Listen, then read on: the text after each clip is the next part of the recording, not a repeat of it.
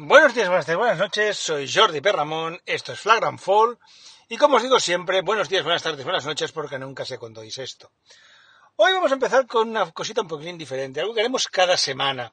No sé si lo haré yo cada semana o nos iremos tratando con Juan Carlos, pero como sabéis, ambos tenemos a nuestras hijas que eh, juegan a baloncesto, en concreto en, el, en un premini, en el Grupo Arna, y pensamos que nos estamos perdiendo la mitad del espectáculo. Hay una campaña, al menos aquí en Cataluña, en que las niñas, sobre todo, se tapan un ojo y hacen vernos a todos que el espectáculo del baloncesto femenino, o del deporte femenino en general, es tan bueno como mínimo como el masculino. Y nos lo estamos perdiendo. Y es por ello que como en este podcast nos hemos estado perdiendo durante mucho tiempo, lo que vamos a hacer, aunque sea de forma por encima, porque no tenemos suficientes conocimientos, no os quiero engañar, vamos a hablar de baloncesto femenino. Es por ello que empezaremos por resumir la última jornada, en concreto la jornada 21, que ha dejado los siguientes resultados en la primera división del baloncesto femenino de este país. El IDK Euskotren se imponía 68-59 al Embutidos Pajariel Benibre. El Ciudad de Laguna Tenerife ganaba 70, perdón, perdía 78-83 contra el, contra el Seu. El Manfield Casablanca caía 42 a 69 contra Valencia Basket. El Nissan Alcázares Extremadura caía en casa 50 a 53 contra Quesos Pastor. El Lointec Guernica Vizcaya caía en casa por 60 a 69 ante el Sparsity Girona. El Perfumería Avenida se imponía 80 a 50 al Durán Maquinaria en Sino. Y el Campus Promete ganaba 59 a 51 al RPK Araski. Eso hacía que la clasificación ahora mismo esté de la siguiente manera. Perfumerías Avenida Primero con 18-3, Spasi Trip Girona 17-4, Lonitec Guernica Vizcaya 16-5, Valencia Basket 14-7, quinta posición para el Araski 12-9, sexta para el Cadilla Seu 11-10, los mismos que Durán Maquinaria en Sino, octava posición para Ciudad de la Laguna Tenerife con 10-11, con 9-12 tenemos al Manfield Casablanca, 8-13 el Campus Promete, IDK Euskotren 7-14, Nissan Alcázar de Extremadura 6-15 y cierran la clasificación el Queso el Pastor con 5-16 y el Embutido Espajari el Benibre con 3-18. La próxima jornada que nos dejará pues los siguientes partidos. En concreto, a ver si no me lío, ya me estaba liando. La jornada 22 dejará un Campos Promete contra el IDK Escotren, un RPK Araski contra el de Avenida, un Durán Maquinaria Ensino contra el Lointec Guernica Vizcaya, el Sparsity Girona recibe al Nissan Cáceres Extremadura, el Quesos el Pastor recibe Malfrint el Casa Blanca, el Valencia Basket al Ciudad La Laguna Tenerife y el Cadilaseu al Embutidos Pájar y el Benibre. Intentaremos en un futuro, no sé cuándo, informar un poquito más y un poquito mejor pero bueno, teniendo en cuenta que este es el primer día, pues como mínimo hemos sacado los resultados y no nos hemos perdido esa mitad del baloncesto, esa mitad del deporte, que es el femenino, que vale muy mucho la pena. ¿Cosa a comentar? Bueno, una cosita más. Mm, comentaros que tenemos ahora mismo eh, que se disputará próximamente la jornada 22 también del baloncesto ACB. Una jornada que tendrá los siguientes partidos. Iberostar Tenerife recibirá al Juventud, el Casadamón Zaragoza recibirá al Movistar Estudiantes, Montaquit recibirá al Basconia, Morabank al Herbalife, el Barça al Baxi Manresa, el Mombus Obradoiro al Lucas Murcia, el Valencia al San Pablo Burgos, el Betis al Retabet Bilbao Basket, que ha perdido a su jugador estrella, porque Axel se ha ido a jugar al conjunto de Unicaja, y el Unicaja recibe al Real Madrid en lo que será la reedición de la final de la Copa, lo que pasa es que tendrá dos refuerzos, Axel Butil y Marco Simonovic, del que por cierto hemos hecho en la página web, en Pivot Web, hemos hecho un pequeño descubrirlo. Un jugador veterano, 34 años, que las enchufa de tres con bastante soltura y que puede ayudar al conjunto malagueño. La verdad es que, bueno, mm, veremos lo que ocurre esta jornada. De momento lo que sí os digo es que la Liga Andesa no ha cambiado obviamente la clasificación del último día y lo tenemos de la siguiente manera para recordarlo. El Barça está 21, 17 a 4, perdón. Eh, líder, 16-5 para el Real Madrid segundo, Zaragoza está 15-6 y Verstappen Tenerife 13-7, que serían los cuatro equipos que tendrían factor cancha a favor ahora mismo. Quinto el Real Bilbao Basket, que ha perdido a su jugador más importante, 13-8. Eh, 21-12, perdón, 12-9 para el Moraván Andorra, 11-10 para el Valencia Basket y 11-10 también para Unicaja. Empatados 11-10 tenemos a Burgos, que también está ahí, y Vasconia está 10-11. 9-11 para el, el Valencia Gran Canaria, lo mismo que la Peña y el Mumbus Sobradoiro, y el Baxi Manresa, que está el 14. Posición 15, con 6-14, hay un salto importante entre el 14 y el 15 para Lucas Murcia, 6-15 para el Betis, y cierra en clasificación con 5-15 cada uno, bueno, 5-15 para el Montaquí Fuenlabrada, 5-16 para el conjunto del Moisés Estudiantes, que son los dos equipos que cierran la clasificación ahora mismo. La verdad es que, bueno, ya os he dicho un pequeño resumen, una cosita muy rápida, un toque de sí ligero. Hoy vamos a ir rapidito. Vamos a ir rapidito porque tendremos cosas interesantes, tendremos alguna novedad. Hoy hemos preguntado a una persona, a John, que nos dé su opinión sobre cómo ve a un equipo ACB, en concreto en este caso el Barça. Y la verdad es que ya veréis que lo que iba corto él lo alarga porque se enrolla bastante, pero es muy interesante lo que dice. Pero bueno, os dejo ahora con música y volvemos con más secciones habituales del programa que seguro que os gustan.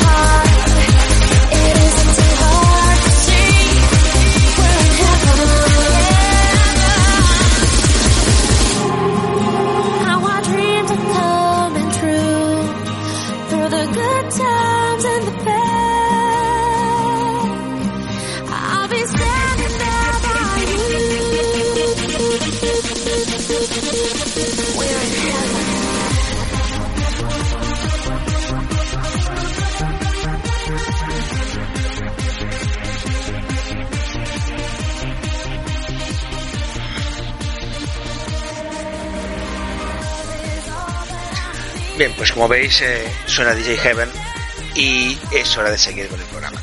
Normalmente, después de yo hablar de la ACB, en este caso de la ACB y de la Liga Femenina, que es lo que haremos a partir de la semana que viene, porque esta semana todavía no he oído, no he comentar nada de la ACB porque estamos con las ventanas FIBA, eso lo comentará después el bueno de Matías, pues lo que vamos a hacer siempre, lo que hago es poneros la full esa canción maravillosa de Deep porque es señal de que llega el vintage. ¿Cuál es el problema? Que esta semana no va a haber vintage. Pensaréis, Jordi, qué cabrón. Sí, un poco, pero no me ha dado tiempo a hacerlo. Pero en compensación os traigo algo mejor que el vintage, y eso que es difícil. Y qué mejor que el bueno de Óscar Villares contándonos alguna de sus maravillosas historias de baloncesto. Es por eso que esta semana no he hecho el vintage, porque he pensado que, bueno, si os cuento yo una cosa de antiguo y Oscar viene y os cuenta otra de antiguo, pues igual se puede hacer un poco pesada. Aparte, ya veréis que esta semana tenemos más colaboradores de los colaboradores de los habituales y no quiero que tampoco ese podcast se nos alargue muchísimo, porque ha habido algún colaborador que dejémoslo que se me ha estirado un poco más de lo que tocaba. Pero no es ningún problema. La cosa es eso, que bueno, os dejo con Oscar Villares y las historias de Oscar, que insisto, son siempre una auténtica maravilla. Por tanto, dentro Oscar. Gracias Jordi. Buenos días, buenas tardes, buenas noches. Os saluda Oscar Villares en la sección Las historias de Oscar, un programa más con vosotros y para vosotros. En el programa de hoy hablaré sobre un equipo desaparecido, los Baltimore Bullets originales, que en 1948 se proclamaron campeones de la BAA. Unos Bullets de Baltimore que nada tienen que ver con la franquicia que se mudó desde Chicago a Baltimore unos años después. Aquellos Baltimore Bullets se mantienen como la única franquicia desaparecida de la historia con un título de la NBA. La competición estaba integrada en su totalidad por jugadores de raza blanca. Ciudades como New York, Chicago, Filadelfia, Washington, Boston o San Luis serían las urbes que acogerían a estas franquicias. Eran otros tiempos. El baloncesto profesional no era muy popular y los Bullets, como si de los Glover Trotters se trataran, cerraban partidos amistosos por todo el país con equipos amateurs o de otras ligas profesionales por una módica cantidad de dinero para poder subsistir. Eran tiempos en los que las franquicias eh, aparecían y desaparecían en las diferentes competiciones a nivel profesional. La única cancha disponible que tenían era el Baltimore Coliseum, en la calle Monroe, con unos 4.000 espectadores de capacidad. Era una cancha reciclada de una anterior pista de patinaje. Tenía un suelo muy duro, húmedo y un ambiente muy poco acogedor. Los Bullets se adaptaron e hicieron de aquel sórdido local su hogar. No había lujos, tan solo unos vestuarios pequeños que tenían clavos en las paredes para colgar la ropa en lugar de armarios, y una sola ducha para todos los jugadores, los cuales debían hacer cola y esperar su turno para ducharse. Cuando jugaban como visitantes, ellos mismos recogían sus uniformes y los lavaban en los baños del hotel, tendiéndolos sobre las barras de la cortina de la ducha para que se secaran. Si estaban de gira y tenían partidos consecutivos, a menudo tenían que jugar con el uniforme arrugado o con manchas de sudor de la noche anterior por falta de tiempo para lavarlo.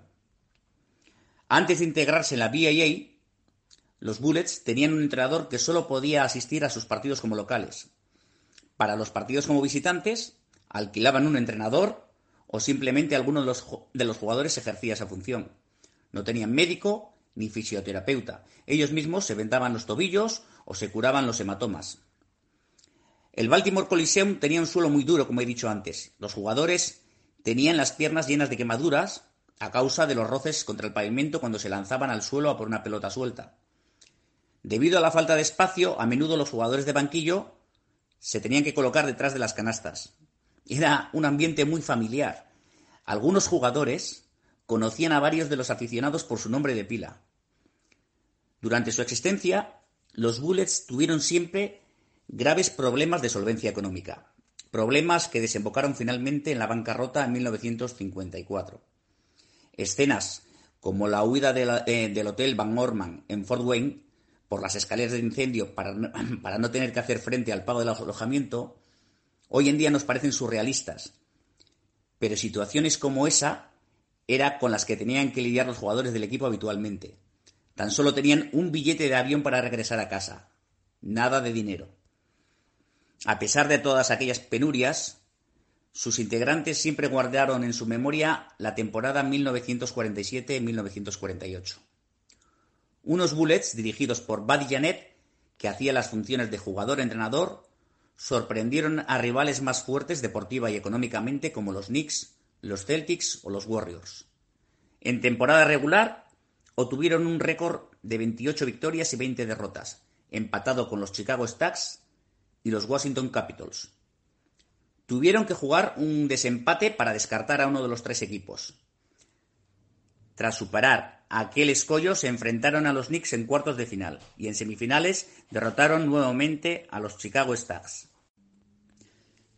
En la final esperaban los vigentes campeones, los Philadelphia Warriors. Sin duda eran los favoritos. Eh, su entrenador Buddy Janet tenía como prioridad robar uno de los dos primeros partidos en Filadelfia para tener alguna posibilidad de ganar la final. El primer partido cayó del lado de los Warriors por 71 a 60. Tal y como se estaba desarrollando el segundo, todo hacía presagiar que el equipo de Filadelfia resolvería la final por la vía rápida. Al descanso, los Warriors vencían por 41 a 20. Pero tras un gran esfuerzo colectivo, los Bullets lograron remontar y se llevaron el partido por 63 a 66. Probablemente aquella haya sido la mayor remontada en la historia de las finales, no por la diferencia de puntos, sino por el hecho de que no estaba vigente todavía el reloj de posesión. En esas condiciones, remontar 21 puntos cuando el equipo contrario podía amasar la pelota y la posesión de balón a su antojo, sería el equivalente a remontar 35 o 40 puntos en un partido actual. La gran actuación de su ala pivot, Connie Simmons con 25 puntos, fue fundamental para la victoria. Los Bullets, reafirmados en su ánimo por aquella victoria, lograron ganar todos sus partidos como locales y se hicieron con la victoria final por 4-2. Connie Simmons, Paul Hoffman, Buddy Janet y Clay Hermsen fueron sus jugadores más destacados. Derrotaron contra todo pronóstico al equipo que estaba llamado a dominar la liga en esos primeros años, los Philadelphia Warriors. Cada jugador de los Bullets recibió una compensación económica de 2.000 dólares por cabeza. Sin embargo, en aquella edición no hubo ni trofeo ni anillo para los jugadores. Esta ha sido la única ocasión en toda la historia que sucedió tal cosa. Sin duda alguno resultó premonitorio. Un par de patrocinadores de los Bulls en la radio regalaron a los jugadores un juego de un bolígrafo y un lápiz personalizados para la ocasión junto a un amuleto en forma de canasta. También se organizó una pequeña fiesta en un club nocturno, el Chanticleer, fiesta a la que se sumó alguno de los escasos aficionados de la franquicia. La cercanía de los jugadores con los aficionados estuvo siempre presente. Clay Hermsen, Grady Lewis, Red Meinhold, Dick Schultz, Chick Reiser, Herman Red Klotz, Paul Hoffman, Buddy Janet, Herman Dutch Fuchs y Connie Simmons hicieron de aquel vestuario una familia. Aquellos momentos de espera en las colas formadas para ducharse sirvieron de caldo de cultivo para fraguar una excelente, una excelente relación que fue trasladada a la cancha. Imaginarse aquella situación como si fuera un equipo de chicos de 12 años resulta casi enternecedor. Aquellos bullets nacieron en una época en la que el baloncesto profesional no gozaba de popularidad. Surgió casi como una necesidad de cubrir una vacante en los descansos entre las temporadas de las ligas de hockey, de béisbol o de fútbol. Deportes que eran mucho más aceptados por la sociedad americana. Solo había que echar un vistazo a cualquier periódico, periódico de gran tirada para ver que aquella final, con un poco de suerte, tendría dedicadas tres o cuatro líneas mientras que otros deportes como la hípica, el boxeo o el atletismo tenían más de una columna por artículo. Hoy en día las cosas han cambiado. El baloncesto cuenta con la aceptación del público en general. La NBA es una liga seguida en todo el planeta y sus jugadores son iconos. Ninguno de ellos tiene que lavar su propio uniforme y su salario medio supera los 10 millones de dólares. Y por supuesto, no tienen la obligación de esperar una cola para ducharse. Bueno, pues hasta aquí la breve historia de hoy. Espero que os haya gustado y ahora os dejo con Jordi porque el programa debe continuar. Todo tuyo, Jordi.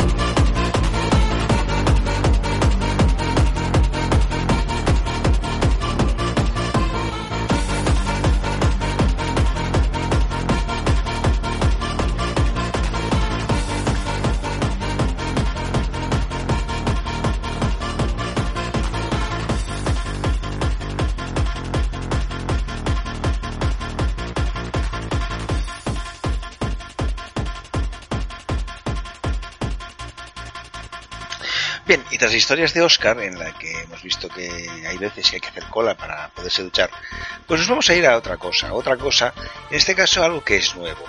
Como veis he puesto una música con mucha marcha, porque primero estoy grabando en viernes, cosa extraña en mí, y segundo, eh, hoy va a entrar alguien con mucha marcha. Mucha marcha porque es alguien que es muy crítico en Twitter, crítico en el buen sentido de palabra, no entendemos mal, ¿eh? es una persona que es muy crítica en Twitter, que habla mucho de baloncesto, que habla mucho del Barça de baloncesto, hay que decirlo, alguien que escribe en tiempo muerto, ah, si queréis seguirlos, es tiempo muerto, arroba, tiempo muerto 3, y la página es tiempo muerto 3.com. Y la verdad es que yo muy a menudo me discuto con cariño con John Hernández, más que nada porque su forma de ver el baloncesto pues no coincide con la mía, yo ya sabéis que soy un tío antiguo, es un tío moderno, y el problema, o problema ninguno, es que como nos gusta a los dos discutir de baloncesto, pues discutimos muy a menudo. Y en una de esas discusiones que teníamos un día de estos, pues se me ocurrió decirle, John, pero tú cómo ves al Barça? Y bueno, estuvimos ahí discutiendo un rato.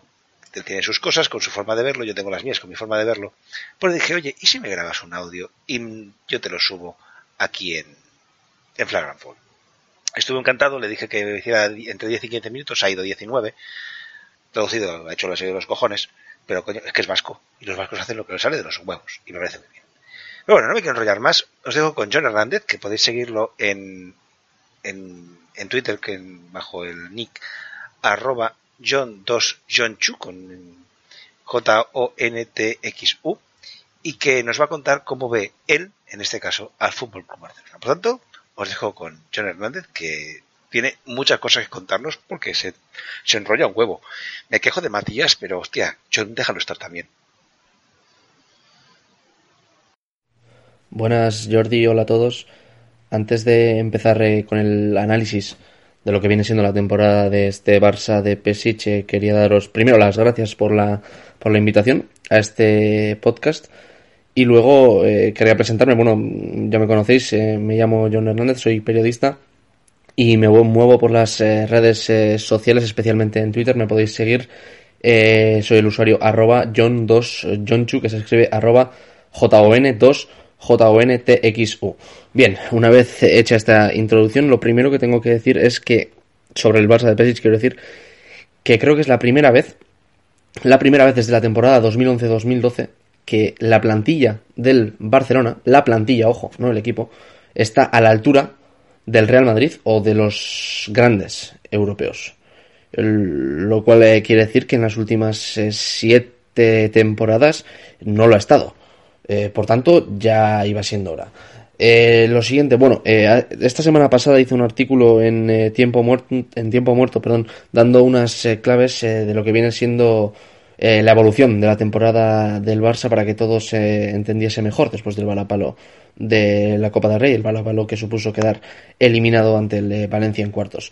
Eh, antes de empezar eh, con lo que viene siendo esta temporada, mm, me gustaría dar un par de matices sobre el final de la temporada pasada y es que mm, realmente Pesic logró ganar la Copa con, con este Barça, con una plantilla que carecía de calidad, tenía un déficit importante en cuanto a la calidad respecto al Real Madrid y no solo al Real Madrid, sino al CSK de Moscú, al Fenerbahce, al Anadolu Efes, en definitiva, eh, respecto a los grandes eh, de Europa. Eh, por tanto, eh, se puede decir que Pesic salvó, salvó la temporada y, que yo realmente estoy muy muy agradecido a Pesic. eh, si, echamos la vista dos años atrás, el equipo que cogió y lo que ha conseguido, eh, ya más allá de ganar dos copas, que hombre, está, está bien, es mejorable, pero está bien, eh, sino eh, por, estoy agradecido porque el equipo ha vuelto a ser competitivo y porque ha situado el equipo en primera línea europea. Bien, una vez eh, dicho esto, hay que empezar hablando de la monstruosa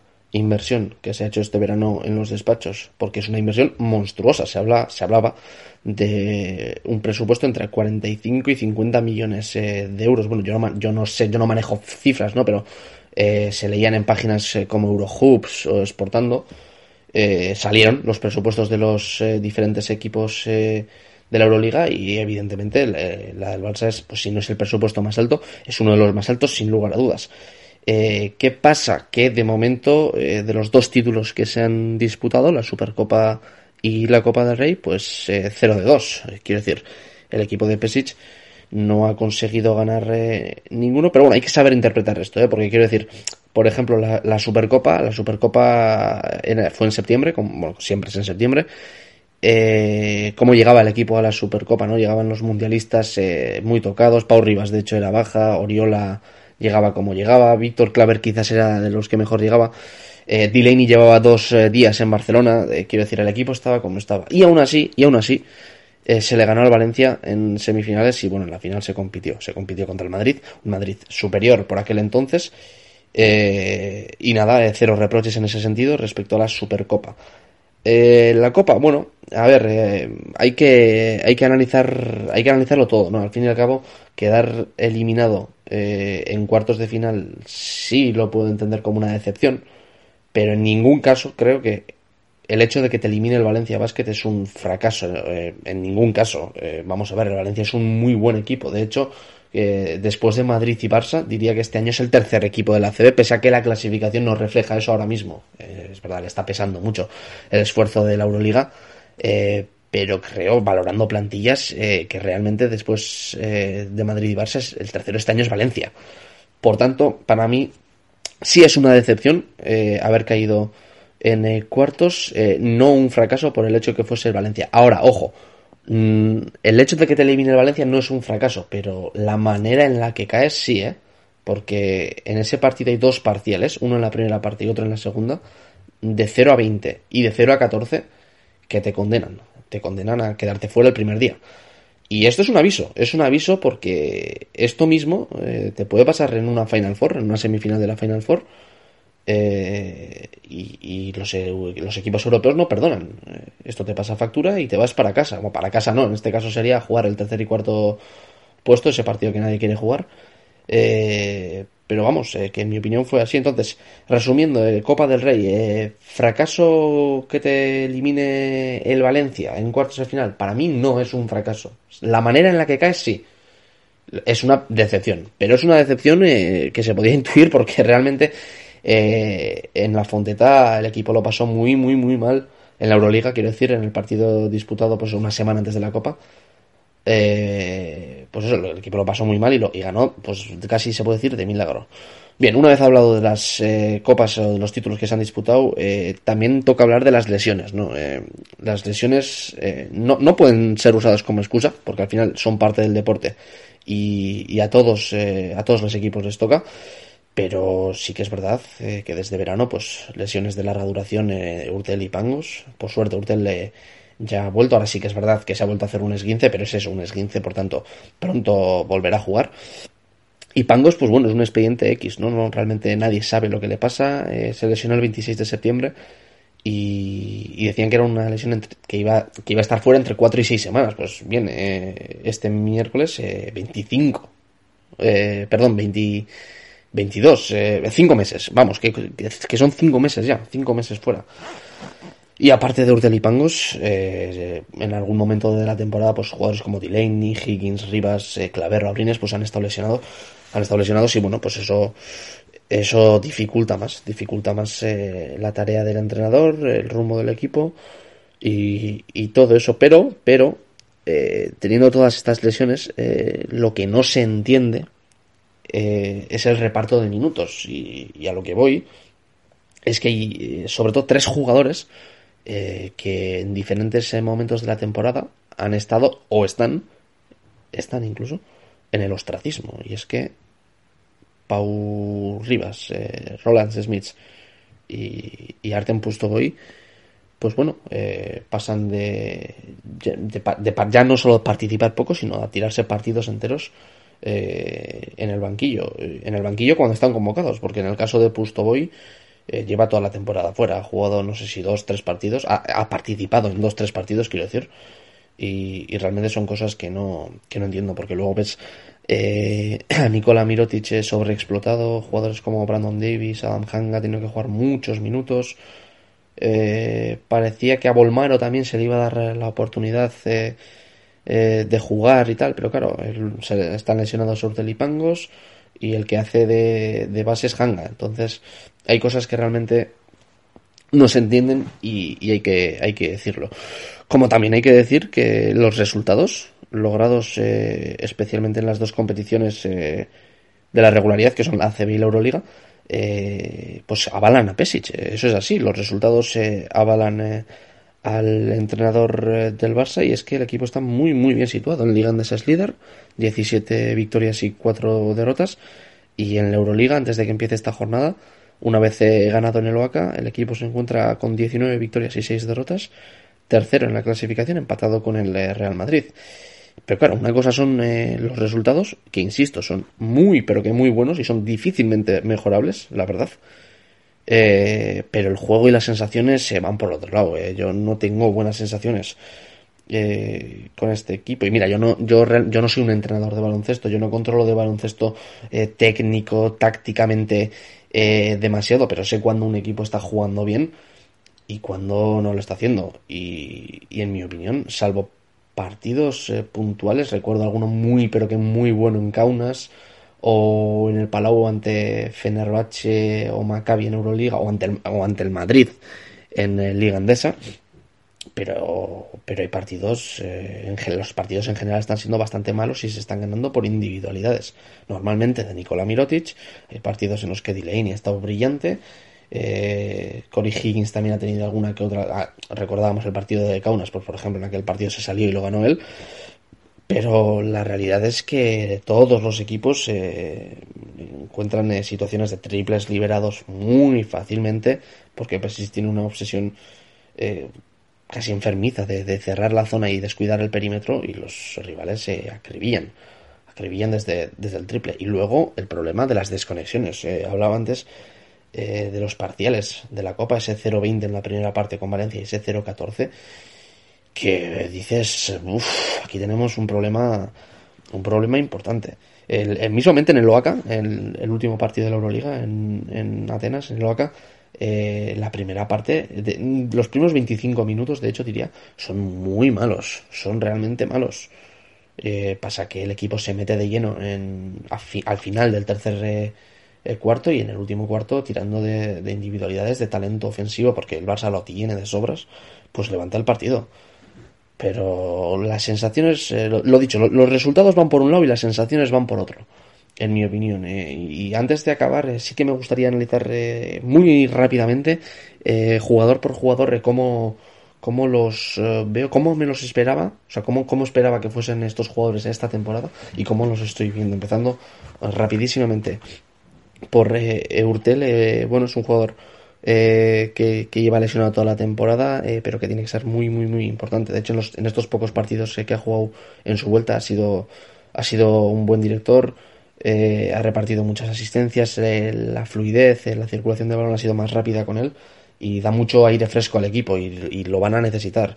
Eh, Pangos ni está ni se le espera eh, y, pobre chaval, realmente, ¿no? Porque nadie, nadie sabe lo que tiene, está claro que tiene alguna lesión importante porque es que, es que no sé, no, sabemos cuándo va a volver realmente, no hay, no hay plazos, todos son sensaciones.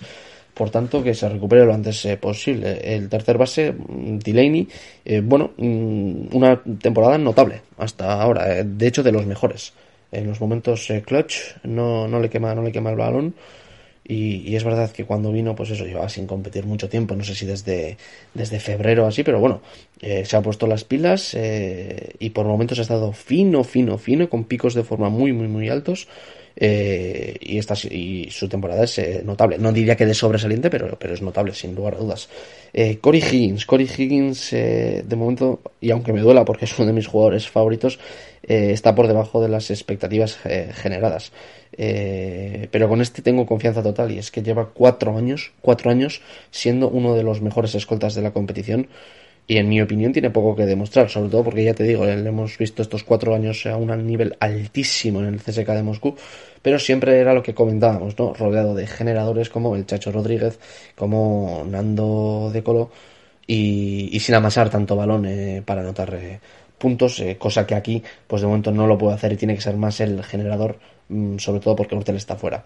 Pero insisto, confianza total en Corey Higgins, que es, por suerte, el Barça tiene uno de los mejores escoltas de la competición. Otro escolta que está haciendo una gran, gran temporada, una temporada de notable alto, por no decir de sobresaliente, es eh, Kyle Kuric, que además acaba contrato y desde aquí aprovecho para pedir eh, su renovación. Kuric, renovación ya, eh, sin duda, porque yo creo que le vio las orejas al lobo con el fichaje de Higgins y, espabiló mucho, pese a que su temporada no fue mala, no fue mala, su, su anterior temporada fue buena, pero esta está siendo muy, muy, pero que muy buena. Pau Rivas, eh, bueno, Pau Rivas no está para muchos trotes, eh, la verdad, pero sigue siendo útil. Lo que no se entiende es este ostracismo al que le tiene condenado últimamente Svetislav eh, Pesic. Es verdad, Rivas está ya en sus 32, 33 años y como he dicho, pues no está para mucho jaleo, pero cuando sale hace bien las cosas. como bien hace las cosas, Adam Hanga, pese a que lleva un tiempo bastante mal, su primera parte de la temporada fue muy, muy, muy buena y además jugando de base, posición a la que no está tan eh, acostumbrada. Yo con Hanga me iría a la guerra, ya me conocéis. Eh, y otro gran glue guy eh, imprescindible en este equipo, alero también, es Víctor Claver, que lleva ya no una temporada, sino lleva desde que lo cogió Pesic, desde que Pesic volvió al Barça y lo cogió y lo sacó al 3. Eh, está a un nivel eh, altísimo y es imprescindible en este equipo, jugador de 25-28 minutos en los días gordos, sin ninguna duda. Eh, Alex Abrines se ha ido de menos a más también, poco a poco. Con Alex hay que tener paciencia, pero lo está haciendo bastante bien últimamente. Nicola Mirotic, poco que decir, es el líder, es el mejor jugador del equipo, es el que sustenta al equipo en muchos momentos. Eso sí, que alguien le diga por favor que deje de tirarse eh, tantos triples, por lo menos que seleccione mejor los tiros, lo poco que se le puede achacar a Mirotic. Eh, Oriola hizo unos primeros meses eh, horribles, ahora lleva tiempo jugando bastante bien, más a gusto en, parece que, que ha encontrado su rol y lo está haciendo muy bien, a veces incluso de 5 de small ball. Eh, Roland Smith, eh, para cerrar con los ala pivots. Eh, bueno, Roland cuando sale aporta. A mí, a mí no me disgusta para nada. Lo que pasa es que juega muy poco. Juega muy poco y yo creo que Smith, al igual que Rivas o al, igual que Pustoboy, tendrían que tener más minutos, al menos, al menos en la ACB. y para cerrar con los pivots, Brandon Davis hizo unos primeros meses increíbles, incluso a la altura de Nikola Mirotic. Fue top. en septiembre, de hecho, creo que le dieron mejor jugador del mes de septiembre de la liga. Eh, pero poco a poco se ha ido desinflando y lleva unos meses eh, un tanto irregulares. Eh, de hecho, diría que Tomic, no sé si lo está haciendo mejor que, él, pero desde luego peor no lo está haciendo. un Tomic al que llevo diciendo tiempo que cuando se vaya lo echaremos de menos. Una buena temporada de Tomic, sin ser una temporada increíble, una temporada buena. Y está claro que, no, no, sé si Tomic es la solución para el juego interior del Barça, pero está claro que no es el eh, problema y le debemos muchísimo y como he dicho, cuando se vaya le echaremos eh, de menos. Yo creo que uno de los problemas del Barça es que Tomic está jugando mejor que Brandon Davis y es que los mejores eh, minutos, los mejores partidos del Barça han llegado eh, han coincidido con la mejor versión de Brandon Davis. Y eso es lo que necesita el equipo, entre otras cosas, eh, para ir hacia adelante. Y para terminar, lo dicho, Pustoboy, pues bueno, ostracismo 100%, eh, no cuenta, no juega y no entiendo por qué. Lo puedo entender en Euroliga, por ejemplo, pero cuando ha salido lo ha hecho bien. Pustoboy ha, ha llegado a salir pues 5 o 6 minutos y ha metido 7 8 puntos, capturado 3 4 rebotes.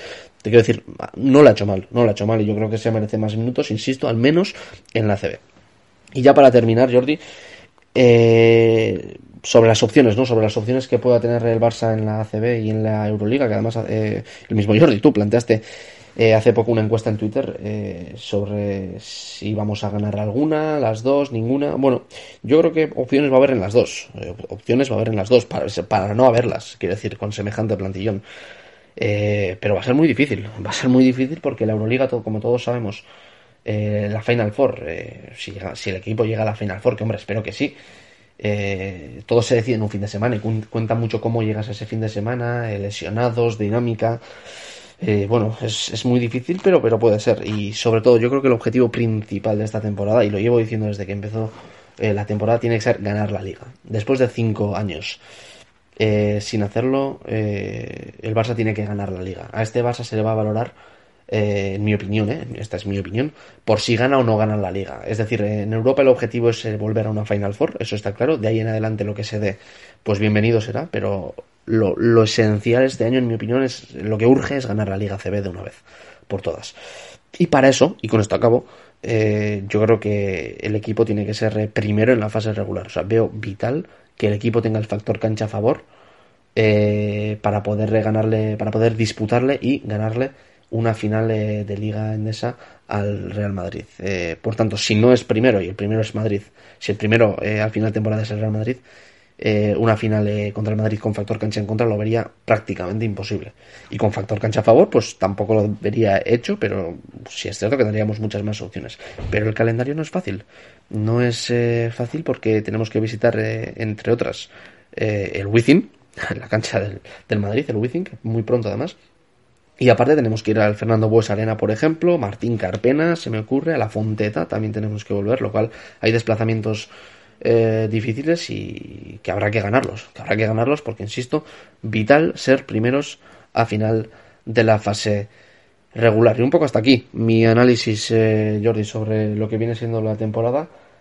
Eh, no lo veo todo negro oscuro, mm, como ves, pero sí es cierto que la Supercopa y la Copa se han escapado. No es ningún drama, pero es una realidad se han eh, escapado y para que la temporada sea buena, eh, insisto, hay que ganar la liga, el equipo tiene que ganar la liga y, llegar a la Final Four en Europa. ¿Que lo veo posible? Sí, sí, sí, lo veo, lo veo posible, pero va a ser difícil. Va a ser difícil tanto ganar la Euroliga eh, como mismamente llegar a la Final Four va a ser difícil. Esperar unos playoffs eh, duros, sea el rival que sea. Y quedar primero en la ACB también va a ser muy difícil. Pero si se consigue eso, yo, yo quiero ser positivo, sobre todo con esta gran plantilla, porque nadie duda de que el Barça tiene una grandísima plantilla.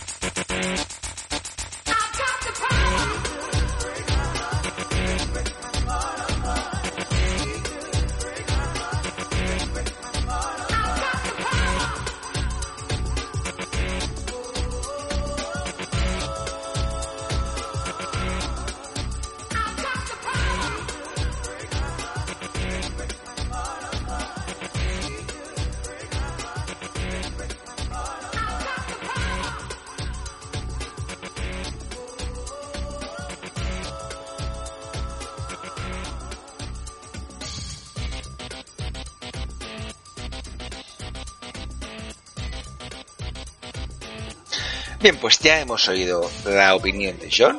Con algunas cosas, con muchas coincido, con otras difiero un poquito. Pero lo cierto es que me gusta dar voz a todo el mundo, tanto los que piensan como yo como los que piensan diferente que yo. Por eso, en Flagrant Fall, pues abrimos la puerta a todo el mundo y todo el que quiera opinar ya lo sabe que tiene aquí el sitio perfecto para hacerlo, siempre que sea con respeto, y contarnos lo que quiera contarnos. Como sabéis, podéis enviarnos un mensaje o a Google, bueno, arroba Gusetti o o a Flagrant for Podcast y enviáis un mensaje, hablamos y enviáis un audio y yo os lo subo encantado siempre que hablemos de baloncesto y de pasároslo bien. John intentaré convencerlo para que nos hable más días de más baloncesto, no solamente del Barça. Él, como os digo, hace la Euroliga en tiempo muerto eh, eh, tiempo muerto 3.com y lo cierto es que domina muchas cosas del baloncesto, sobre todo el baloncesto moderno, que es ese que a mí no me gusta tanto, pero eso es otro tema. Pero bien, Hemos tenido a John, hemos tenido a Oscar, y ahora nos vamos a ir a otro habitual que ya no es tan habitual porque últimamente nos tiene abandonados. Está Allende de los Mares, está allí donde Cristo perdió la Pargata, en Buenos Aires. Y el bueno de Matías Barmat, pues hoy por fin lo volvemos a tener con nosotros. Pronto tendremos también, ya os lo aviso, en, para el Mar tendremos al bueno de Zaid, pero aún no está porque ya os digo, va de culo no lo siguiente y le falta tiempo. Pero para el me ha prometido que sí tendremos su maravillosa voz y sus conocimientos para contarnos cosas de, la locura de marzo. Pero de momento nos vamos a quedar con la locura de Matías, con sus Matías Numbers, de Matías Numbers, y a ver qué nos cuenta hoy el este argentino maravilloso que tenemos en nuestro podcast. Por tanto, os dejo con Matías Barmat y sus Matías Numbers. Hola a todos ustedes, amigos de Flower Foul. Les habla nuevamente desde Buenos Aires Matías Barmat, más conocido como Hubstats. y estoy muy contento de volver a verlos para traerles lo mejor de las estadísticas, los datos y el análisis del juego. Y con respecto a las ventanas FIBA y con respecto a las clasificatorias para el Eurobasket 2021, eh, estuvo llena de talento joven que demostró todo su potencial eh, en la escena internacional. Veamos eh, a algunos jugadores con respecto a, bueno, jugadores de clase 99, 2000 y 2001 que realmente han tenido actuaciones destacadas. Eh, con respecto a Deni Abdia, el israelí, eh, figura del Maccabi Tel Aviv y hijo de Sufer Abdia, un ex internacional por la selección yugoslava. Y bueno, Deni tuvo 24 minutos de acción con, con 21 puntos, 8 rebotes y 2 asistencias y un tapón que eh, ayudó a Israel a ganarle a Rumanía. Em, el base de 19 años eh, proveyó esa chispa necesaria en la segunda mitad para poder quebrar la resistencia romana y mostró eh, cómo su jornada en lo que fueron estas ventanas FIBA eh, está en rápido progreso. Después, Christian Kulamae, el hijo del histórico Gerd Kulamae, que juega en el Canoe, Kulame fue uno de los jugadores sobresalientes de toda esta ventana. Eh, el jugador de el, base de 20 años eh, tuvo 31 puntos para liderar al equipo nacional estonio contra Macedonia del Norte eh, con 17 puntos y 6 asistencias contra Italia. habiendo ya jugado como internacional nueve juegos durante las calificadoras europeas para el Mundial 2019, eh, Kulame eh, ya está eh, teniendo, a pesar de sus 20 años, una eh, sólida experiencia en el equipo senior estonio. Mateo Drezhniak, de mm, croata que está jugando en el Shiroki de Bosnia, 19 años, un base de 1.96. a pesar de ser un jugador joven en el roster, Drezhniak em, destacó como anotador en la primera ventana FIBA. Eh, se abrió con 16 puntos, con 88% de tiro, eh, con 4 robos y 3 asistencias en la victoria contra Suecia, antes de tener doble-doble eh, de vuelta para, digamos, en la victoria contra Holanda. Después, Arthur Sagars, que juega en el Juventud, eh, Zagars no jugó en la derrota de Latvia como local contra Bosnia y Herzegovina antes de, antes de ser convocado. El base de 19 años contribuyó con 13 puntos, 5 rebotes y 3 asistencias en más de 28 minutos en un eh, impresionante thriller eh, en una la, la, pérdida, la derrota 110 a 104 en doble overtime en contra Bulgaria. El prospecto no dudó en eh, mostrar su, su valía en su debut y floreció bajo la tutela del gran Robert Stelmachers, la leyenda letona. Muy, buen, muy, muy, buenos partidos tuvo Sagars, el jugador de la Peña. Después, Rokas Yokubaitis, que juega en Jalgiris, eh, base de 19 años, eh, de 1.93. No habiendo sido parte en la derrota contra Bélgica, Jokubaitis fue incluido en el 12, eh, en el quintet, sí, fue incluido en el equipo para hacer su debut senior eh, como local, eh, Lituania ganándole a República Checa, viniendo de atrás, 97-89 en Vilna. El jugador de 19 años contribuyó con 7 puntos, con 6 asistencias en un juego sólido, em, mostrando eh, su calidad eh, cuanto más lo necesitaba su equipo eh, para ponerse uno a uno en las posiciones. Vic, Vic el escolta del Zaragoza, em, de 1.99, uno de los dos prospectos de esta lista que provienen de Zaragoza, eh, eh, hizo mm, un juego importante en ambos lados de la cancha para los chicos, eh, por cuanto que eh, también terminaron 1-1 en sus primeros dos partidos. El jugador de 19 años tuvo 5 puntos, 4 rebotes y 3 asistencias en 19 minutos contra en la, en la victoria como local contra Dinamarca antes de anotar 6 puntos eh, con más tiempo de juego contra Lituania eh, donde los visitantes eh, desperdiciaron una, una ventaja de 9 puntos. Carlos Alocen, su compañero de equipo, Alocen vio solamente dos minutos de acción en su debut con la absoluta española el año pasado, pero tuvo un rol más prominente esta, esta vez contra para, para orquestar la, la, la, la ofensiva española. Como miembro del All-Star del equipo FIBA Sub-20 do- del Europeo 2019, Alocen mostró su creatividad con nueve asistencias en cada uno de sus dos juegos, eh, aunque eh, tuvo 30% de tiro combinado con eh, siete pérdidas en la derrota contra Polonia como parte de su proceso de aprendizaje. Eh, Rati Andronikashvili, eh, que juega en el Rustavi de su país, de Georgia, eh, el base de 19 años, bueno, tuvo otra chance para mostrar su talento eh, con seis apariciones durante las calificadoras europeas eh, de, para el Mundial de China 2019. Andronikashvili anotó 7 puntos en menos de 15 minutos en la victoria de apertura contra Suiza, antes de anotar 8 puntos para ayudar a su equipo a ganarle a Serbia de visitante, aunque terminó con 5 pérdidas y sin asistencias. Melvin Panzar, el ex Real Madrid, que ahora juega en el Mónaco. Eh, el base de 19 años eh, mostró eh, para Suiza con 7 puntos y 7 asistencias en una derrota dolorosa contra Croacia en Zagreb. Panzar eh, fue entonces capaz de tener una atmósfera increíble en su historia eh, y eh, con su partido contra Turquía. El base de 19 años vio tiempo reducido de juego, pero aún así fue capaz de dar un par de asistencias en 9 minutos en un memorable triunfo del equipo sueco 87-80 contra Turquía que perdió ya dos.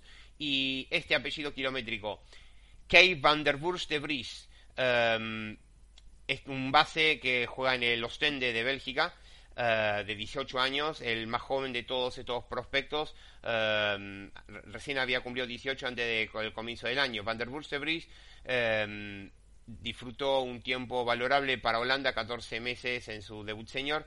El base tuvo tres asistencias y dos robos eh, en una aparición contra Turquía. Eh, antes de anotar 10 puntos en Almerstad contra Croacia para eh, mostrar su valía en lo que fue la, en, en, la, en, la, liga regular de la Basketball Champions League. Y bueno, eh, eso fue todo por hoy y espero que les, guste mi resumen. Soy Matías Barmat, más conocido como Hubstats. Pueden seguirnos en arroba Hubstats, mi cuenta personal. Eh, obviamente con eh, el hashtag Matías Numbers. Y esto fue todo. El, te dejo Jordi. Entonces un abrazo para todos ustedes. never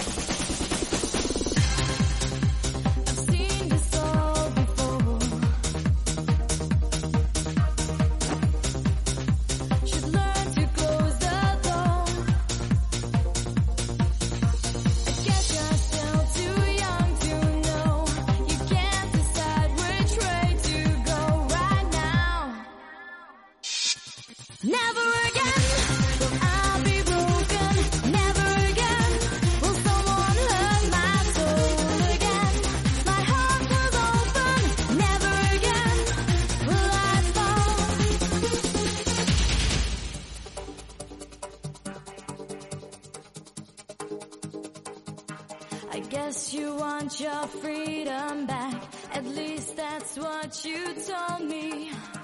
I've seen it all before. Should learn to close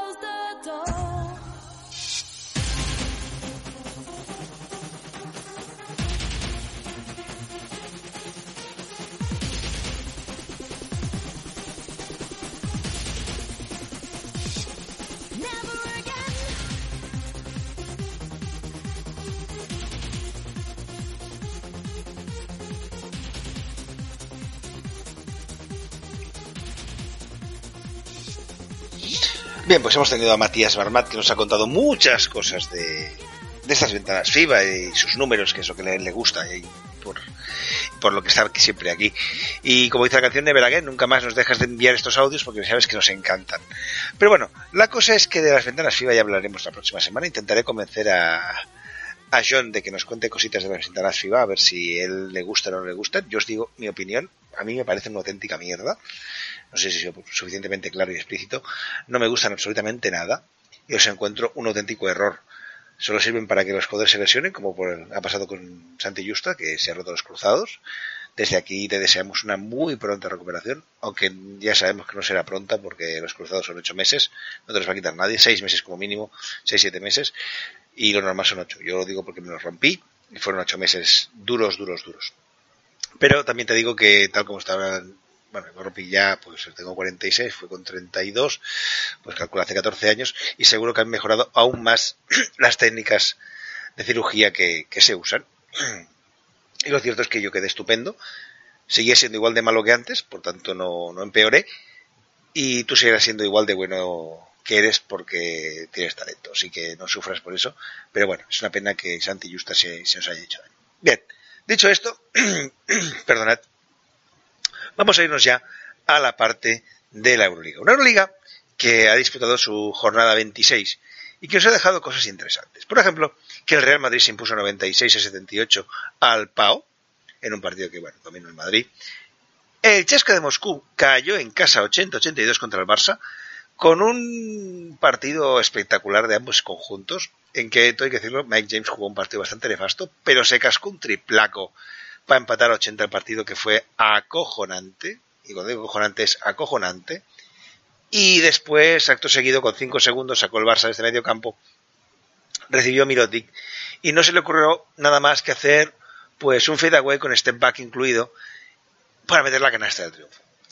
No, no podía haberlo hecho fácil, no, se lo complicó hasta el exceso y simplemente hizo una maravilla, una puñetera maravilla en que, bueno, dejó el, final de partido maravilloso. Del Barça destacar a Corey Higgins, a Brandon Davis y a Mirotic y la defensa de Hanga, que fue un espectáculo. Si seguimos mirando, el Zenit San Petersburgo, ya que, bueno, que las riendas las lleva el bueno de Xavi Pascual, cayó en casa 68 a 77 contra Fener, ay, contra Fenerbahce, perdón, contra el Bayern de Múnich. El Alba Berlín caía 86-99 contra el Efes. Maccabi se imponía de 1, 71 a 70 a Olympiacos. Kirolben Basconia se imponía por una auténtica paliza 71-56 al Estrella Roja de Belgrado. El Kinky de Moscú ganaba 108-79 a la Svel de Villerban, una Svel de Villerban que cuando sale fuera del Astrodome simplemente se, diluye. El Zalgiris Kaunas imponía 105-97 tras una prórroga al Armani Change Milan, un equipo que cada día va a peor. Los milaneses acabarán fuera del top 8. Y en Valencia veíamos un partidazo, un Valencia 86 Fenerbahce 93, en que los de Bradovic demostraron que van a ser el equipo top 8 sí, sí o también, y que va a ser una auténtica putada el equipo que se cruce con ellos en el top 8. Porque sí, obviamente no van a tener el factor cancha a favor, pero es que un equipo de Bradovic me da un miedo terrorífico, tenga factor cancha a favor o en contra. O sea, me da igual, es un equipo que me da yuyu, mucho yuyu. Y espero que los equipos de aquí pues lo eviten todos y que, yo que sé, que se cruce con, pues yo que con Granado lo mismo. Y sí, bueno, ya puedo darse un poquito malos con el Madrid, que ya sabéis que yo soy del Barça, así que cosas complicadas para el rival. Pero bien, pues más aparte, lo cierto es que Fenerbahce hizo un partido muy serio, muy, muy buen partido.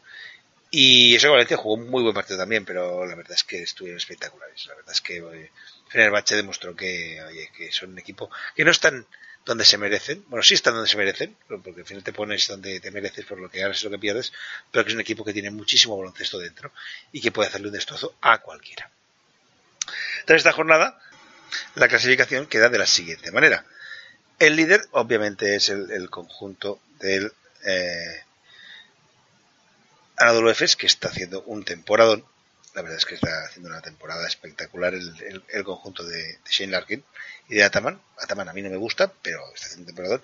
Y van 23-3 en Euroliga, con un más 256. No está nada mal. Le sigue el Real Madrid con 26, los mismos que el Fútbol Club Barcelona, empatados los dos en el segundo y tercer puesto. Eh, los tres primeros equipos, Anadolu, Real Madrid y Barça, ya están clasificados matemáticamente para el top 8. Maccabi está cuarto con 18-8. Le sigue Chesca quinto, 17-9. Si tenemos ahora la clasificación, Anadolu, Real Madrid, Fútbol Club Barcelona y Maccabi tendrían factor campo a favor. Ya os digo, Chesca está quinto, 17-9. Pau está sexto, 14-12. Séptimo está Kimki, 12-14. Y Valencia Basket está octavo, 12-14. ¿Cuál es el problema? Pues que ahora mismo, aparte de que, si no recuerdo mal, el Valencia Basket creo que ha perdido el, el, el, el average contra el Fenerbahce, no estoy seguro, pero creo que lo han perdido, pues que Fenerbahce está también 12-14 en la novena posición, amenazando tanto a Kimki como a Valencia Basket, que son los dos equipos que os tiene ahí. Zalgiris Kaunas también está espectacular, ha hecho una segunda vuelta increíble, está remontando posiciones, está 11-15, creo que ha ganado 5 de los últimos 6 partidos o algo así, una auténtica barbaridad, y está ahí amenazando también a Valencia y a, a Kinky de Moscú. Olympiacos está también 11-15, a Armani 11-15, que ya está en la posición 12, ya por donde ya está fuera de lo que son las posiciones de, de, de top 8. Kilo Basconia está 10-16, Estrella Roja está 10-16, Alba Berlín y Asbel de Villarban están 9-17, Bayern de Múnich 8-18 y cierra la clasificación el de San Petersburgo con 7-17. 7-19, perdón. La verdad es que, bueno, mm, lo bueno de esto es que hay, pues, los equipos quedando 8 jornadas, si no recuerdo mal, pues tenemos equipos que el 17 o el 16, perdón, está a tres partidos de poder meterse en playoff, lo cual es una auténtica barbaridad, una auténtica burrada, porque significa que está la cosa no apretada, ¿no? Lo siguiente. Jornada 27, ¿qué nos deparará? ¿Qué partidos tendremos en esa jornada? Pues lo vamos a ver. Una jornada que empezará el día 3 de marzo. Por tanto, tendremos esta semana, a ver si no me equivoco, creo que es jornada, jornada doble. Sí, porque el 3 de marzo es el lunes, por tanto tendremos jornada doble esta semana. Y nos dejará la ronda 27 un Chesca Zenit San Petersburgo, en principio un partido que debería ganar cómodamente el Chesca. Zalgiris Kauna recibe al Kimki de Moscú, un partido que se pueden aquí saltar chispas, lo que no son chispas. Los lituanos están jugando de cine últimamente, ganando sus partidos, luchando, jugando muy bien a baloncesto en general, y el Kinky, bueno, va como va. El día que tiene a los suyos que ven el aro grande, pues ven el aro grande y enchufan mucho. Pero a mí es un equipo que personalmente no me gusta nada como juega. Me gusta mucho más Zalgiris. Ya veremos lo que ocurre, pero yo creo que Zalgiris, mmm, si consigue la victoria, se puede ya casi casi meter en, en top 8, lo cual sería también una cosa muy agradable. Olympiacos recibe a Panathinaikos, un duelo ateniense. El Asbel de Villarman recibe al Valencia Basket. El Asbel en casa es peligroso. El Valencia no puede permitirse fallos, pero yo pienso que Valencia tiene mucho mejor equipo. El Armani recibe al Real Madrid. Ya veremos si este partido se disputa por la coña esta del coronavirus, que parece que se está poniendo la cosa más chunga.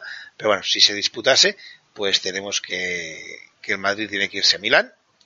Personalmente pienso que el Madrid tiene un partido bastante asequible en la capital de la Lombardía, porque ahora mismo el Armani es un poquito un juguete roto. La verdad es que es un equipo que empezó muy bien, pero se ha ido deshinchando muy poquito a poquito y ha pasado de estar pues tercero, que si no recuerdo mal o así, a estar ya fuera de playoff en la posición número 12. Y sobre todo con las sensaciones que está dando, que no son buenas. Fenerbahce recibe a la Estrella Roja, en principio un partido que debería ganar, yo pienso, fácil el Fenerbahce, y con ello a amenazar esa posición de poder meterse ya en top 8. Y el Alba de Berlín, el Alba de Berlín, perdón, eh, recibe al Barça. En principio yo creo que el Barça debería también tiene un partido asequible. Nunca es fácil ganar en Euroliga, pero es un partido asequible. Y el Maccabi Tel Aviv, en el mejor partido de la jornada, eh, lo tendremos contra el Anadolu Efes Istanbul. Por último, cerrará la jornada el Bayern de Múnich contra el Kiralben Basconia. Si miramos la jornada 28, veremos que se disputará el día 5 y tendremos un, un Zenit Zalgiris Kaunas, en principio, insisto, un favorito Zalgiris. Pau recibe a Chesca, favorito yo creo que Chesca, aunque están ahí, ahí, ¿eh? las cosas no nos engañemos. Y Pau no es un equipo nada como va.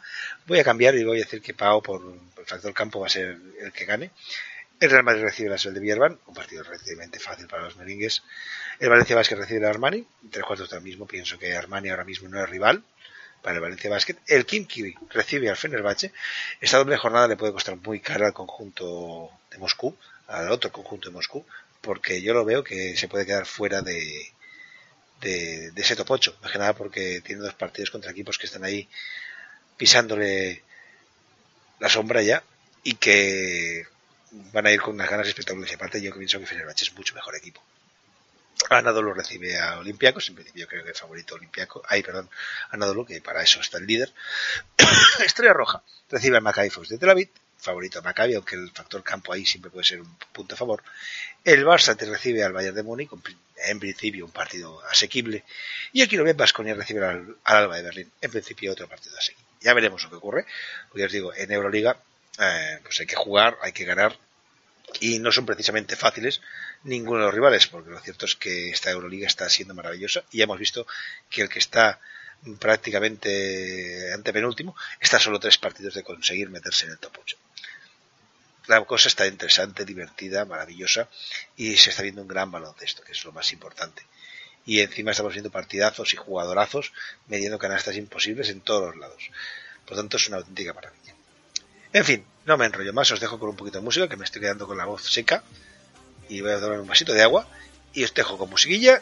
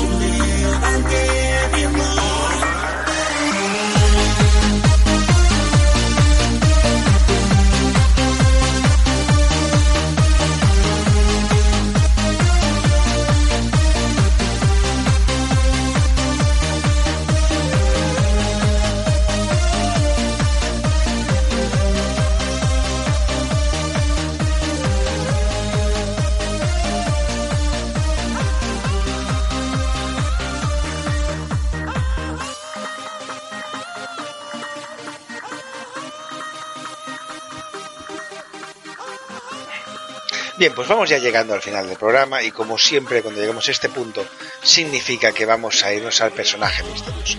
Personaje misterioso que, bueno, esta semana pues os propondré como siempre uno, pero antes tendré que deciros quién era el personaje misterioso de la pasada semana. ¿Quién es ese jugador que nació en Riga, en Letonia? Perdona, ese coronavirus, no sufráis. Pero por las ondas o por el o por un archivo de MP3 no se transmite, creo. Bien, nació, como os digo, en Riga, en Letonia, un 13 de diciembre del 78. que gana una liga turca y que tiene un récord, bueno, tenía hasta hace poco, un récord que fulminó Larkin hace mucho en, la Euroliga de puntos anotados que compartía con Alfonso Ford, con Carlton Myers de meter 41 trompos. Y ese no era otro que el letón Kaspas Kamala, un jugador que yo siempre he dicho que era un jugador con mucho talento que podía haber marcado una época aquí en Europa, pero que tiene dos cables pelados por cerebro y hacen contacto demasiado a menudo y se le va mucho la olla. La verdad es que no, entiendo algunas cosas que ha hecho en su vida y bueno, es lo que hay, pues es lo que hay, no se puede hacer más. Por desgracia, el problema de Caspas Cambala no es físico ni técnico, ya os digo, es de cabeza, una cabeza pésimamente moderada que lo convertiría en una bomba de relojería en la pista, capaz de maravillar con su juego y acto seguido soltarle un puñetazo al que pasaba por su lado sin ninguna razón aparente. Pero dejamos a Caspas Cambala y sus problemas a un lado y vayamos por un nuevo personaje misterioso. Alguien del que daremos pistas de dónde, cuándo nació, por un lado, y qué milagros baloncestísticos tiene por el otro. Empezaremos como siempre por el dónde. Os diré que nació en un estado donde el baloncesto que no es que, no es que sea importante, es la religión, es religión. Un condado cuya ciudad más poblada es Michigan City y que es colindante con el condado de Berrien, el de St. Joseph y el de Porter, entre otros. La ciudad donde nació nuestro protagonista obtiene su nombre de una palabra que significa puerta. El primer asentamiento de la ciudad se estableció en el julio de 1832. Allí Abraham P. Andrew estableció el primer aserradero. En octubre llegaba el primer colono. y lo cierto es que en poco tiempo se pasó de un mero asentamiento a ser una pequeña ciudad. Título, el de ciudad, que obtuvo en 1835. Al año siguiente la ciudad ya tenía hasta un periódico y en 1842 se estableció la Escuela de Medicina de la ciudad, la primera del Medio Oeste. Un exalumno de esa escuela, William Gorral Mayo, estableció lo que acabaría convirtiéndose en la prestigiosa Clínica Mayo, para que os hagáis idea. La ciudad tiene alguna empresa importante establecida en ella, como por ejemplo la famosa compañía de tractores Advance Rumley. La ciudad ha aparecido en diversas películas, como por ejemplo Prancer, Treadmill, Providence o Woman's Prison. bueno, tenemos el lugar y eso nos abre la puerta a buscar el día. Puedo deciros que el número del día es el mismo que el dorsal que han lucido entre otros Rudy Fernández, Sergei Bazarevich o Andrés Nociones en la NBA y que corresponde al sexagésimo cuarto día del año en un año que no sea de traspaso. En un día como este han ocurrido hechos curiosos, como por ejemplo que en 1223 a.C., un astrólogo escribía una fecha, la fecha del eclipse, en una tableta de arcilla, una inscripción que se encontró en 1948 en Ugarit, actual Siria. Cosas como que en 1179 empezaba el tercer concilio de Letrán, o que en 1329 Juana II y su marido Felipe de Ebrú son coronados reyes del Reino de Navarra. Cosas como que la Iglesia Católica condena el libro de Copérnico que demostraba que el Sol no gira alrededor de la Tierra, o que en 1644 en Valencia se funda la primera galera. No, no es un barco, es una prisión exclusiva para mujeres. Saltamos en el tiempo nos vamos a 1916, descubrimos que ese día se funda el Real Club Deportivo Mallorca. Esto va por ti, Tony, que sé que estas cosas te gustan, dado que sepas que el club de tu tierra se fundó en 1916. En 1965, el pueblo cubano dona 10.000 toneladas de azúcar a Vietnam. En 1971, el Consejo Nacional Palestino se adhiere a Yasser Arafat. En 1998, y por un solo voto de diferencia, se aprueba por parte de Estados Unidos la celebración de una consulta de autodeterminación en Puerto Rico. El mismo día que nuestro protagonista nacían personajes famosos, como el rey inglés Enrique II, el rey escocés David II o el escritor Ray Loriga. Ese día se celebra el Día de la Eficiencia Energética en Venezuela, que tiene cojones, y es San Focas de Sinope y San Gerásimo. Oye, si os llamáis Focas, mmm, hostia, al menos hace submarinismo que estaréis como, como foca en el agua. Pero hostia, se llamarse Focas. Gerásimo también tiene sus cojones. Pero Focas y Gerásimo. Válgame Dios bendito. El, el, ¿Cómo se llama esto? El santoral. Tiene unos nombres que son para flipar. En fin, tenemos lugar, tenemos día, toca ir al año, un año que fue bisiesto y que empezó en miércoles y que corresponde al 5724-5725 del calendario hebreo. Un año que Pablo VI visita Jerusalén, donde se entrevista con Atenágoras I, patriarca de Constantinopla y jefe de la Iglesia Ortodoxa griega. Ese año Panamá rompe relaciones diplomáticas con Estados Unidos. En febrero, la sonda americana Ranger 6 llega a la Luna, pero no puede transmitir imágenes ya que se le estropea la cámara. En ese mismo mes, Paul Simon escribe The Sounds of Silence, canciones que os pondré ahora al final. El 29 de febrero, Raúl Letterman, militante del Partido Comunista, es asesinado a balazos en un ataque antisemita y anticomunista en represalia por la captura del criminal nazi Adolf Eichmann en, en Argentina. Más deberían haber detenido. Estos hijos de puta de nazis, mm, todos muertos o encerrados, seamos como ellos. Bien, el 30 de marzo se estrena uno de los programas de televisión más famosos de Estados Unidos, Jeopardy, siendo su primer presentador Art Fleming. Roald Dahl publica Charlie y la fábrica de chocolate, un libro que tendrá un par de adaptaciones al cine, uno de Charlie Singh, que está muy chula. Perdón. El mismo año que nuestro protagonista, nacían personajes como el boxeador Pernell Whitaker, la abogada y primera dama estadounidense Michelle Obama, o el actor Matt Dillon. Tenemos lugar, tenemos día, tenemos año, tocan obviamente milagros. Y os diré que entre sus milagros está el haber jugado 10 temporadas en la NBA. Una NBA a la que llegó gracias a ser elegido en la primera ronda del draft. Milagros como ser campeón estatal con su equipo de high school, un equipo que era curioso, ya que ninguno de sus titulares medía más de metro ochenta y ninguno de sus reservas más de metro noventa y nueve. Pese a eso, se plantaron en la final, y pese a ser considerados la cenicienta, se llevaron el gato al agua. Eso sí, tras dos prórrogas, 38 puntos en nuestro protagonista, y ya os digo, ese trabajo en, en high school y unos promedios en la competición de 30,2 puntos, pues le abrieron las puertas de la NCAA. Una NCAA en la que promedió 18,2 puntos, 3 rebotes y 5,5 asistencias por encuentro. Consiguiendo además en su año senior ser nombrado MVP de la Big Ten Conference. Tras sus cuatro años universitarios dejaría un par de récords en su equipo, el de máximo anotador con 2.145 y el de más puntos en una temporada con 850. En la NBA jugó un año para el equipo que lo eligió en el draft, para irse después a un equipo que lo eligió en el draft de expansión. Y allí consiguió superar un récord que, que poseía Kevin Porter. Entre sus milagros está el de haber sido elegido jugador más mejorado de la competición y durante su carrera profesional promediar 11,1 puntos y 6,5 asistencias. Su carrera por eso no acabaría en USA, ya que acabaría jugando en Europa, en concreto en un equipo fundado en 1926 en la ciudad que destrozaría, en la que destrozaría Aros, Nikos Galis. Tras retirarse como jugador, pasaría a ser entrenador, siendo su primera experiencia justamente en Europa, en ese equipo en el que jugó, donde Galis había destrozado a Aros. Tras eso ha pasado por, como asistente para una franquicia NBA y ha sido head coach de hasta cuatro franquicias distintas. La verdad es que pocas pistas más os puedo dar. Pienso que os he asistido bien y he dado pistas para poneros al jugador en bandeja de plata. Ahora os tenéis que coger el balón, los datos y transformarlos en canasta, sacar su nombre. Cosa que, si todo, todo se ha dicho, os he puesto bastante fácil. En fin, no me quiero enrollar mucho más, solamente deciros una cosa. Muchas gracias a todos vosotros por estar aquí. Muchas gracias a John por habernos hecho el audio, a Oscar por haber hecho el audio, al bueno de Matías por haber hecho audio, a todos en general por habernos hecho audios o colaborar de alguna forma o de otra en el programa, Juan Carlos, Azaí, Albert Molinari, etc, etc. A todos ellos mil gracias, ya sabéis que participáis o no sois parte del programa y que siempre tenéis las puertas abiertas. Y después gracias a todos los que nos escucháis, que somos poquitos, pero la cosa como son, pues bueno, más vale poquitos, pero que nosotros nos pasemos bien escuchando esto y haciéndolo sobre todo.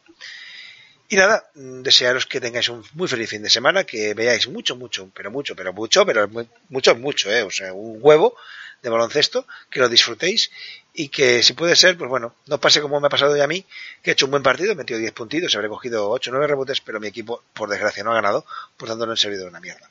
Pero bueno, no pasa nada, al menos la niña ha ganado, ha jugado un gran partido, se han venido 19 arriba y Juan Carlos y yo nos hemos pasado teta, que eso también es importante. En fin, no me enrollo más. Os dejo con música, con el, la canción de Paul Simon y nos vemos la semana que viene con mucho, mucho más baloncesto. Left its seeds while I was sleeping, and the vision that was planted in my brain still remains within the sound of silence. In restless dreams I walked alone, narrow streets of cobblestone. Neath the halo of a street lamp, I turned my collar to the cold and damp.